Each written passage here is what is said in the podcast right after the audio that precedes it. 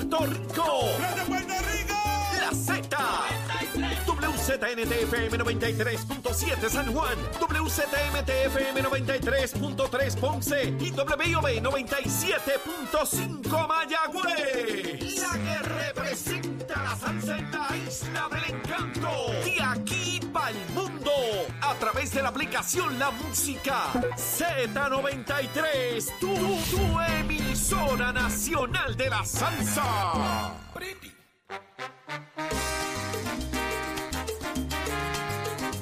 Scarface, a los Scarface, estaba así completo para Enmostrado, enmostrado. Espérate que estamos a la gente. Mira. Póngase serio. Póngase serio, siervo. Usted no va para allá, para allá no va. Y si va, va contento. Ya estamos de regreso en Nación Z. Sí, por si usted no lo sabía, los chistes de Achero son cosas serias. Y no son chistes, son historias, son historias historia. de, de la vida juven, juven- juvenil. De Achero, señores. Usted nos escucha a través de, de Z93, 93.7 en San Juan, 93.3 en Ponce, 97.5 en Mayagüez. Todo Puerto Rico cubierto del mejor análisis. ¿Y qué está pasando en Puerto Rico y el mundo? Cuéntanos, Pacheco. Buenos días, Puerto Rico. Soy Emanuel Pacheco Rivera informando para Nación Z. En los titulares, el alcalde de San Juan, Miguel Romero, radicó una medida municipal que re- requeriría a los propietarios o administradores de alquileres a corto plazo en la ciudad capitalina a pagar entre 100 a 500 dólares por un permiso para poder operar. Según los datos presentados por el alcalde y obtenidos de las plataformas Airbnb en Virgo en San Juan, hay 3.225 propiedades que son alquiladas a corto plazo y estas promedian una tarifa diaria por noche de 150 dólares. En otras notas, según informó el pasado martes el director ejecutivo de la Autoridad para las Alianzas Público-Privadas, Fermín Fontanés, en la opinión omitida por el secretario de Justicia, Domingo Emanueli, confirmó la legalidad del contrato de Luma Energy para la operación y mantenimiento del sistema de transmisión y distribución eléctrica de Puerto Rico. La opinión de Manueli se dio como parte de la consulta B5322 y, es- y esta estableció que el contrato no es contrario a la ley, la moral ni el orden público. La Agencia Federal para el Manejo de Emergencias, FEMA por sus siglas en inglés, anunció ayer miércoles que cerrarán a partir de mañana los centros de recuperación por desastre temporeros ubicados en los municipios de Aguadilla, Cabo Rojo, Guánica, Nahuabo, Rincón, San Germán y Yabucoa. Según la agencia, los servicios estarán disponibles hasta hoy jueves 17 de noviembre a las 5 de la, de la tarde. En notas de economía, la compañía estadounidense Amazon comenzó un proceso de despidos masivos, por lo que miles de trabajadores ya comenzaron a recibir sus cartas de despido. A pesar de que la empresa no ha comunicado el número de cesanteados, el periódico New York Times reportó que se trata de aproximadamente 10.000 empleados. Este sería el segundo mayor ajuste de personal en la industria del Big Tech, solo detrás de los 11.000 despidos anunciados por Meta, la empresa matriz de Facebook.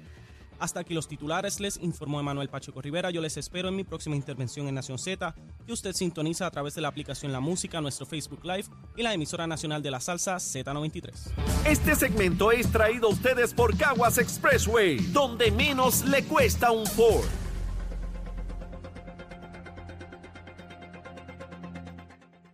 Estamos listos para pasar al análisis del día. En la mañana de hoy, como todos los jueves, está nuestro experto en comunicaciones, el machete Dani Hernández. Buenos días, Dani. Buenos días, niño Eddie, a niña Saudi y al niño Jorge. Y el niño Pablo no está aquí hoy. Eh, también se encuentra con nosotros el ex senador por el Partido Nuevo Progresista, por el distrito de Ponce, el amigo Nelson Cruz. Buenos días, Nelson, bienvenido. Buenos días, Eddie, para ti para todos los amigos que nos están escuchando esta hora de la mañana. Mira, estaba hablando aquí con nuestro compañero Emanuel Pacheco hace un rato fuera de, de cámara y de, y de micrófono. Y se resalta una noticia en todos los periódicos en el día de hoy que alegadamente justicia, el Departamento de Justicia que estaba examinando el, lo que era el contrato de Luma, entiende que no es un contrato leonino y que de alguna manera eh, cumple con todos los parámetros legales para propósito de cómo se otorgó y cómo se está trabajando.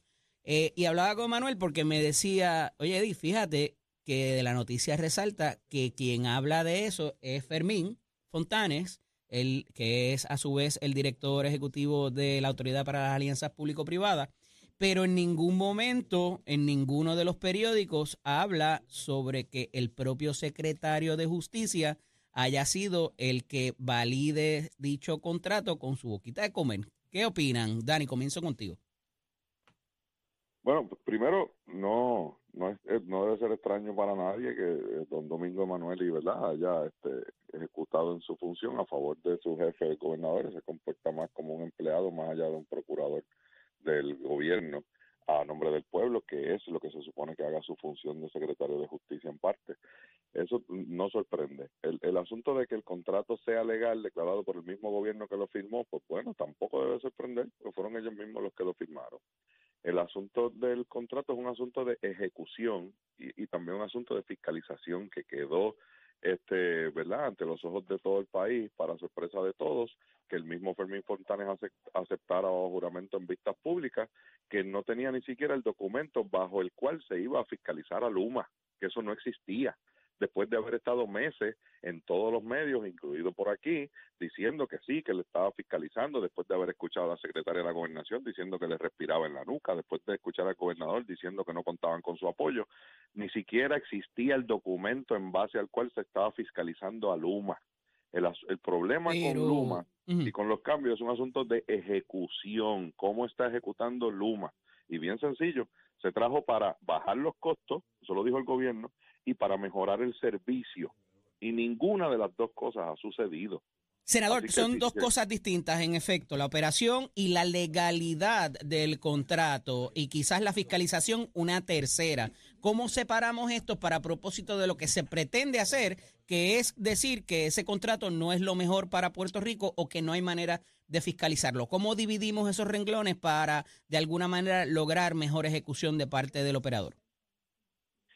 Eddie, palo si boga, palo si no boga. Se hablaba de que, que, justicia analizara el, el contrato, ya se hizo. De que Domingo no lo ha hecho, pues mira, eh, muchas veces el secretario de justicia cuando hay opiniones de, de casos grandes así, ¿verdad? Pues muchas veces son las agencias concernidas que piden esa evaluación o piden ese estudio quienes ¿verdad? ejecutan ese contrato los que llevan a cabo eh, la publicidad o, lo que se discutió internamente con relación a ese contrato. Yo quiero saber cuál va a ser la semana que viene, cuando pase ¿verdad? El, el, término de Luma, cuál va a ser el, el que van a traer.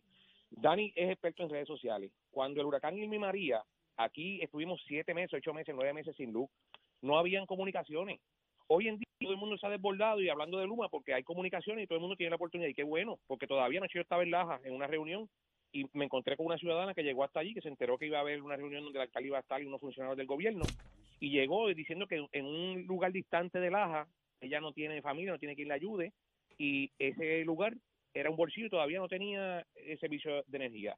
Cosas como esas son las que están todavía ocurriendo y a veces la gente se entera por las redes sociales, por los medios de comunicación que hay agencias disponibles o municipios, como en este caso el alcalde de Laja, una oficina de ayuda al ciudadano muy eficiente, y esas cosas se canalizan. Pero en esos nueve meses de Ivy María fue peor la cosa. Lo que pasa es que no había tanto tanto issue porque incluso muchas emisoras no tenían comunicación. Eso eso hay que hablarlo y hay que establecerlo. Ahora bien, con relación a la ejecución del proyecto, esto se sabía porque todos los gobiernos de todas las administraciones fueron los que nos llevaron a esto de la, de la Autoridad de Energía Eléctrica. Lo que no habla la gente es de que el gobernador Luis históricamente en los pasados días habló de la estabilización del sistema, donde desde los tiempos de Pedro José yo, esto le pueden preguntar ustedes ahí a Josué Colón, a Justo González, a todos los pasados directores de energía eléctrica, que este sistema de traer las barcazas era algo que estaba plasmado desde el tiempo que la autoridad trabaja, y ustedes lo saben, y lo sabe Jorge, y lo sabe Eric, que ustedes trabajan ahí y conocen, ¿verdad?, de gobierno, trabaja a largo plazo. Y desde los tiempos de Pedro Rosselló, esto de traer una barcaza a las diferentes costas como Salinas y Peñuelas, para generar energía, eso ayuda y FEMA, gracias a Dios, ha aprobado esas eh, barcazas, ha aprobado también unas portátiles, unas generadoras portátiles, ¿para qué? Para darle la oportunidad a estas plantas generadoras de poder eh, restaurarlas y poder mejorarlas. Así que esas son cosas grandes que están pasando y no podemos enfocarnos en lo chiquito. Dani, esto tenemos que enfocarnos en lo grande y que tenemos un gobernador que le ha metido mano al asunto, cosa que otros gobiernos y otros gobernadores de los dos Dani, esto no es un parcho de cara a lo que está pasando en el Congreso el día de hoy, de la, de la Secretaria de Energía, de otras figuras que están tratando de envolverse en lo que es el mejoramiento de nuestro sistema eléctrico y eliminar la maldita burocracia de los procesos de desembolso. Mira, pues claro que es un pacho, y claro, por supuesto que sí, no ha mejorado nada, el sistema de generación, ah, que llevaba años, ah, que hace tiempo que estaba malo, bueno, pero es que eso fue lo que nos prometieron, y llevan dos años y no ha ocurrido nada, por supuesto que es un pacho, por supuesto que es un lavado de cara, pero claro, también algo hay que hacer, porque cuántos meses llevamos y aquí no se puede hacer nada que uno no tenga tampoco encima el, el, el estrés de que se nos va a ir la luz en cualquier momento, sabe Dios hasta cuándo, y cada vez que se va la luz no sabemos cuándo va a volver.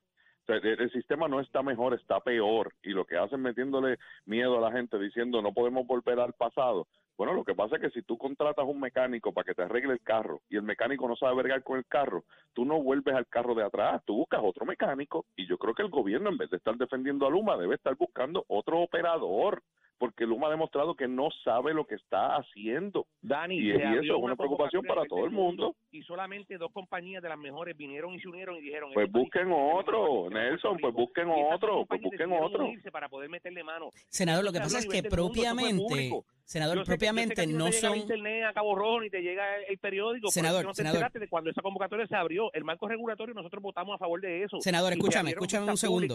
Senador, el problema es que si fuera Cuantas o fuera ATCO, pero fue un híbrido que se hizo ahí de gente que se salieron de esas compañías para mundo, formar eso. Entonces, mundo- no mundo necesariamente, no necesariamente ese parir- operador, vamos a escucharnos, vamos a escucharnos, Es- no necesariamente ese operador eh, es tiene los todos los refuerzos y el vaqueo en buen puertorriqueño de estas dos compañías y parece que no tendrían el personal ni tienen los recursos. ¿Cómo lo ves? Dani, esto se abre una convocatoria, eh, Eddie, esto se abre una convocatoria a nivel del mundo. Las únicas dos compañías que decidieron venir a Puerto Rico a meterle mano a esto fueron esas dos. Vieron el sistema tan malo y tan malo y tan malo que ninguna de ellas dijo no puedo hacerlo solo. Decidieron unirse y es que eran el consorcio Luma. Esos son los hechos, eso está ahí, no podemos darle marcha Nelson, atrás. pero no Aquí sirven. Nelson, no sirven. Nelson, no sirven. No sirven, hermano. No sirven. Está bien, lo que ellos están haciendo no sirven. duélale o no le duela a todos a los que están en contra, ya se está trabajando con eso. Incluso vimos a José Colón cuando le está rogando al ente eh, regulador, que es el negociado, diciéndole que por favor le permitan utilizar un dinero disponible para mejorar la- las plantas. Este, esta cuestión de que se va, las luz, se va la luz, se va el sistema de energía en ocasiones, y a veces piden a la gente que, que ahorre porque hay, hay Pues, descarga. pues, pues, No es culpa pues de claro, chicos, mira, este, pero, que la autoridad no lo mira, vamos a tener que no poner una regla aquí que el filibusterismo no es válido, porque es que no, no, no, no vamos se puede, escucharnos, vamos Dime, Dani. A- Aquí no es válido el filibusterismo. Vamos, vamos a por lo menos darnos break. Dale, dale, dale, que pasa el tiempo. Oye, Creo que no no hay, no hay, no, no, no hay oportunidad, no hay, no hay nadie que diga que el sistema está mejor que antes. Y lo que le dieron a Luma fueron los cables y los postes. Y por culpa de las malas operaciones nos quedamos sin luz cada rato. Incluso sa- sacan fuera de operación las plantas privadas, porque antes la, la excusa también estaban diciendo que era por culpa de energía eléctrica. Las plantas privadas se han visto afectadas por eso. No saben lo que están haciendo y no hay manera de que el gobierno siga simplemente defendiendo a Luma y defendiendo a Luma a, a capa y espada. Hay que buscar una solución a esto para que mejore. La luz está mucho más cara y todo el mundo anda con miedo por la noche porque no saben cuándo se le va a ir la luz, chicos. Esa es la realidad. El- el- el Oye, aquí hay auspiciadores aquí en es esta- en es esta estación. En esta estación, Nelson. Nelson. Nelson, no, aquí no se ha ido la luz porque no hay combustible, chicos. Vamos a dejarnos también de, de estar ocultando la verdad. costo, no. Vamos, vamos más a ver qué nos dice el senador. aumento. Ujú. Senador, adelante. hablando del costo. Estás hablando del costo, pues claro, porque ha aumentado la inflación y el costo por combustible ha aumentado, por ende tiene que aumentar la luz. Eso es claro, eso es matemática fácil. El asunto de la distribución, eso es asunto de La luz es está aumentando desde antes, genera, desde antes. Es la Autoridad de Energía Eléctrica y la Autoridad de Energía Eléctrica le ha dicho al negociado de energía, permíteme mejorar las plantas, desembolsame este dinero. FEMA ya esta semana autorizó unas barcazas, que eso viene de los tiempos de Pedro Rosselló y de todas las administraciones, como Alejandro García Padilla, Silva Calderón, eh, Acevedo Vilar, todas las administraciones tenían ese plan a largo plazo, de que mucha gente se, se opuso. Hoy hablan de que el costo, pero cuando se hizo, se trató de hacer Viabeles, se trató de, hacer- de traer el Salinas Offshore Gasport, se, que- se quejaron. Hoy en día le hemos metido mano al asunto sin excusa. Hemos venido a responsabilizarnos por el futuro y no hemos venido a criticar el pasado. Esa es la gestión de Pedro Porque se limpiaban el cartel del petróleo y había que seguir vendiendo bunker sea todo lo que da. Compañeros, agradecido que hayan estado con nosotros en la mañana de hoy. Un fuerte abrazo para ambos. Hablamos la semana que viene. Buen fin de semana. Continuamos aquí en Nación Z. Este segmento es traído a ustedes por Caguas Expressway, donde menos le cuesta un Ford. Somos, somos una mirada fiscalizadora sobre los asuntos que afectan al país. Nación Z, Nación Z. Por Z93, somos su noticia. ¡Eh! ¡Ay, y con esa sarta de aplausos recibimos a Tato Hernández haciendo su entrada triunfal a Nación Z. Buenos días, Tato. Buenos días, buenos días. Hasta con aplausos, días. papi, ¿tú viste? Buenos días, buenos días, buenos días. Antes que nada, quiero hablar con usted y máxime con el licenciado Eddie López. 300 Que me dé millones. oportu- que me 300 dé la millones te va a costar la consulta. No, no, no, no, no. que me dé la oportunidad de yo expresar algo. Estos muchachos que son los que están a cargo máxime de lo que es el gobierno de Puerto Rico, y lo tengo que decir porque voy a infartar, ¿de qué vale que pongamos una planta, que pongamos la barcaza generatriz, que de un switch prenda Puerto Rico? Si no conocemos actualmente, y Luna no sabe, Luma no sabe, perdón, las líneas que están fallando y cómo devolverlas y cómo arreglarlas. Ahora mismo, el último acto que pasó, que se quedaron 170 mil personas, todavía Luma no sabe por qué fue que eso pasó. De ¿Y de qué vale que las tengamos allí prendidas? Porque van a estar prendidas haciendo el aguaje de ron. Sí, están prendidas, están funcionando. No, porque no está mandando la corriente donde es, porque no se ha arreglado dañado y no se sabe lo dañado. Habrá que ir a Harvard para darse cuenta de eso, por favor. Y el madre. gobernador sabe que Luma cobra cuatro pesos por cada factura que te envía, que todos los meses, poniendo a sobre 500 mil personas que le envíen la factura, multiplícalo por cuatro dólares. ¿Y dónde está ese dinero? Y el gobernador sabe que todos los ineptos que trabajan en el servicio de Luma, tú le llevas la factura y no te saben identificar por qué te aumentó, por qué te disminuyó, o por qué te está aumentando, o por qué los siete días que yo tuve en mi casa la luz apagada por culpa de Fiona me están facturando lo mismo y que me dieron un gran descuento de 1.87 chavos. Contra, por favor. Vamos a está, viendo. ¡no! ¡Eso es! Yo soy de Descarga deporte, de Tato, me fuertemente. Me doy cuenta de lo que pasa en el país. Yo soy de deporte, pero yo me estoy dando cuenta aquí estos tipos no son no son ineptos, son brutos, porque están defendiendo lo indefendible y se paran ahí con un gabán a hablar unas boberías que no son por el teléfono, por favor. Ah, como ellos no tienen en la casa siete, siete meses de pérdida, como ellos no tienen en la casa un contador que no sirve, que cada mes que viene la luz te aumenta 150 dólares más y tú te sientas con aquellos allí que no te atienden o no te saben explicar. Oigan, ¿hasta cuándo vamos a llegar al pueblo? ¿Sabes? Una cosa increíble eso. No puede estar dejando pasando en el país hacerse de oídos solo. Y todos aquellos que estén oponiendo, no, no, que desde que llegó Luma hay mejoría. Mire, nosotros ahora mismo estamos como estaba Santo Domingo en los años 80. Que la luz se iba, que había que estar con planta y el sinnúmero de cosas que pasaba con eso. ¿Y hasta cuándo vamos a estar así? Es mi pregunta, díganme. Ahí está. Me Pregunto yo, encanta, me ¿hasta cuándo encanta esta descarga tan analítica y tan profunda, porque así mismo es. Así mismo Así es. mismo. De verdad, Tato. Y como que- tú piensas mucha gente, es lo que todos los días nos preguntamos, eh, es como que tirarnos tierra en los ojos, como Y si no, como si no nos diéramos y cuenta. yo, y Eddie y el licenciado que está ahí, Nicole y todos nos podemos defender. Pero la pareja de viejitos que yo tengo aquí, tres casas después de la mía, que tienen 79 años cada uno. Y le está llegando el bill de 120 dólares adicional cada vez que le llega. Ya van por los 3 mil dólares y no tienen contador. La están leyendo estimada. Y ellos van allí y le dan cita para tres semanas. Y vuelven a las tres semanas y el que lo iba a atender no llegó. Por Ay, favor, señor. por Esto favor. es tan ¿me real, entiende? Ya esto es tan real. Y como Ya ellos, hay miles de personas que están enfrentando situaciones. De verdad que te agradecemos mucho, Tato, el que te hayas desahogado de esta Sí, manera. sí, sí. Luma, Tenía Lumita, Lumera. Saludos a Carlos Bianchi. Tenía que, sa- tenía que sacarme eso del pecho porque no lo que quería decir. Mira, Bo- Boston ganó. No, yo- Anoche Jalen Brown zumbó 22 puntitos y los Celtics ganaron 126 a 101 a los Hot de Atlanta. Y esto es con auspicio de Mr. Cole. Estamos en última semana de matrícula. Pasa por allí los 389494 porque me voy a dar un infarto si no me sacaba eso del Háblame pecho. ahorita, Ya, háblame ahorita de los 300 millones, de la oferta de Sí, 300 señor, millones. Eso, eso viene por ahí, eso viene por ahí. Por la TH móvil. Gracias. Tato. Eso es una realidad. Lo que acaba de decir Tato ese es el sentir de mucha gente. Próximo. No te despegues de Nación Z. Próximo. Próximo es José Vargas Vidot, el senador independiente. Usted lo escucha aquí. ¿Qué pasó con Nino Correa? ¿Cuáles se quedaron pendientes? ¿Qué medidas por aprobar? Él lo cuenta aquí. Llévatelo, chero.